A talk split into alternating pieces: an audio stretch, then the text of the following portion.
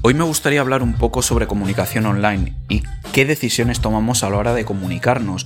Seamos empresas, organizaciones o individuos, tenemos la necesidad de comunicarnos con la gente y creo que muy habitualmente se toman medidas y decisiones que son un poco peligrosas, como es el depender solamente de las redes sociales. Vemos como muchas empresas, muchas organizaciones dependen de Twitter y de Facebook para transmitir su mensaje. Pero ¿qué ocurre? Que de la noche a la mañana estas plataformas han cambiado y seguirán cambiando sus condiciones. Y lo que antes llegaba al 100% de nuestra audiencia, ahora si no pasamos por caja, por ejemplo en Facebook, no llegarán a todo el mundo.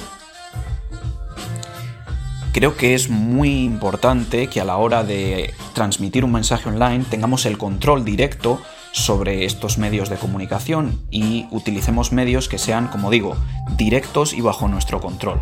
Un ejemplo de esto puede ser el correo electrónico y mucha gente tiene boletines para tener un contacto más directo con sus audiencias.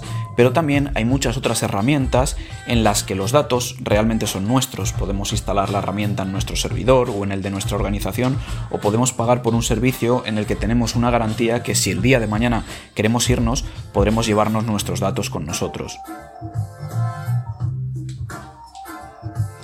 Las organizaciones eh, no se dan cuenta que al fin y al cabo eh, las redes sociales están para hacer negocio y utilizan normalmente un servicio gratuito para comunicarse con sus clientes.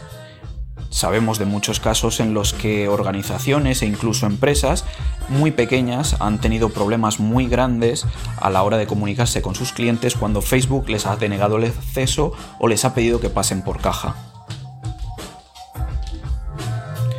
De nuevo, repito, creo que es importante que volvamos a lo básico, volvamos al correo electrónico para ciertas cosas, un contacto directo e instalemos y utilicemos herramientas que nos permitan exportar los datos.